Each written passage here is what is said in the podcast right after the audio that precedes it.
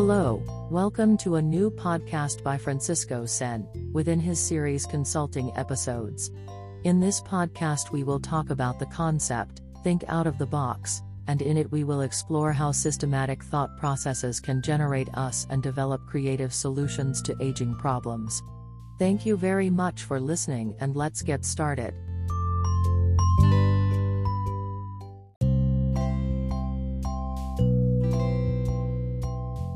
I'll bet you anything you want that it doesn't work. Part 1. Think outside the box. It was Anthony Robbins who taught me a principle of influence that works over and over again. Tony said that if we want to influence others, we must know them deeply. And among the things we need to know about the people we want to influence are their personal values, their beliefs, their most frequent emotions, what makes them proud, etc. And an incredibly special place, Tony used to say, within that spectrum of things to know, there were what Tony called the teachers. Teachers are those people, or, in the case of a company, other companies, which show us a way to go, that go to the forefront and are worth learning from them. I remember that in my life as a consultant, I had the opportunity to benefit from the importance of teachers when it comes to other clients choosing to hire my services. That is, when a new prospect knew that I had worked for a company that this prospect admired, his tendency to say yes to my proposals was almost automatic. After all, my guess is that they were thinking something like this if a market leader hired this company, it's because it's probably a good decision. It goes beyond someone talking good about you or your work. More than that, just knowing that you worked with someone whom that prospect admires, opens the way for you.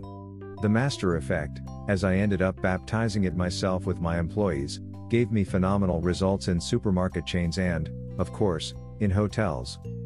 Which brings me to a story in a hotel chain that can simply show us what the expression think outside the box means. Although this expression is a translation into Spanish of a sentence in English and in Spanish seems to make no sense at all, almost everyone knows that what it really means is think breaking the dominant thought patterns and, as a result, to find a rare or creative solution. Before I tell you this story, I'd like to make clear what I think about creativity with another little story. On one occasion, I attended a course of an alleged creative expert. As just as the course began, the creative expert asked participants to make unusual associations with two seemingly unrelated elements at all.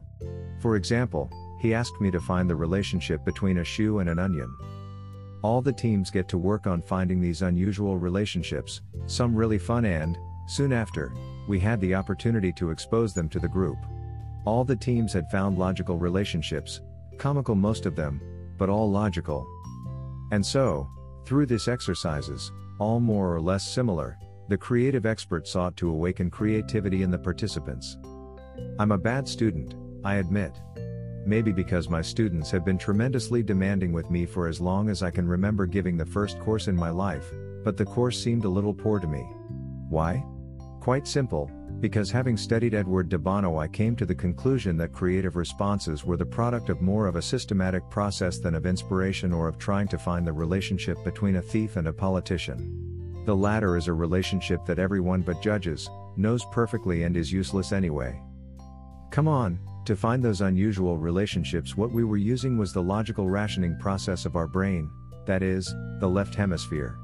And, according to experts, Creativity occurs when we use both hemispheres, which can be achieved with lateral thinking techniques. So, in fact, we were not increasing our creativity in that course, what we were only increasing is the bank account of the professor. That's why this hotel story can illustrate to us pretty well about how to find creative answers or, using the previous metaphor again, get them out of the box. Now, returning to the hotel, it all starts when the hotel manager poses me one of his most important challenges in such a way that it seems, without a doubt, that there is no solution. A challenge designed more to leave me in evidence as someone, an outsider, who can't bring anything new to solve the problem. It is as if Einstein asks me to find the origin of the physical structure constant of the universe, knowing in advance that no one can answer this question.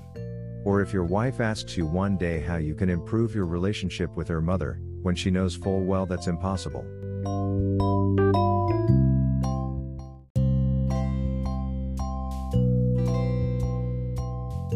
The fact is that that day, at the weekly project review meeting, The manager asked me a question in the presence of the owner about a cost indicator that was very important as a percentage of the total cost and that, according to him, there was no way to reduce it. We could improve a lot of things, but they were not going to really impact the total cost, but if that could be reduced it would make a huge difference. In addition, this was an aspect in which the quality of the process was also essential because it directly impacted customer satisfaction. After hearing his approach, I stood in front of the chair, rested my arms on the table and said, Right now I don't know how to reduce it, but I assure you that there is a way and, if we apply a problem solving methodology that I have learned in my years as a consultant, we will find an effective solution. The manager, radiant in checking that I had stung the hook, answered with some arrogance, I bet you what you want that you won't find anything new and, if you find it, it won't work. We've tried everything, I assure you.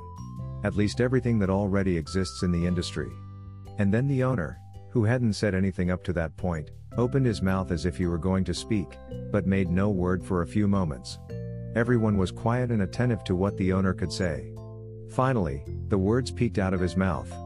What he said, timely and shocking, by the way, gave me the opportunity to implement my problem solving system and, as you will see below, be able to find an absolutely creative and effective solution. But to know what he said, we'll have to wait for the next chapter. Yes, I know. It may sound a little crude that it ends like this to look for you to want to read or listen to the next chapter, as if it were a TV series. You may even think it's even vulgar. If you thought like that, you're being uncreative because that's obvious. I repeat, it is clear that I look for you to have an interest in continuing to read the next chapter. No one bothers when that happens brazenly in a television series, quite the contrary, we become addicted. But since I was training business subjects more than 25 years ago, I have sought to make these issues so technical and heavy, digestible and didactic. To learn, the information received needs to arouse curiosity, be fun and surprise. As I expressed in my initial presentation, they are stories based entirely on real events, with modified characters, and that seek to convey practical business management ideas that, I am aware, not interesting for everyone. That's why you're reading it here and not watching on TV, because it's not for everyone. The truth is that that afternoon, in that challenging meeting in the Hotel of the History, was the day I learned that creativity is really and certainly the result of a process and not a resource that only a few enlightened or fortunate people possess. As a result of the owner's skillful words, we were able to find what the manager ended up referred to as a creative surprise, and, if you keep reading the continuation of the story, will inspire you when you have similar situations. Believe me.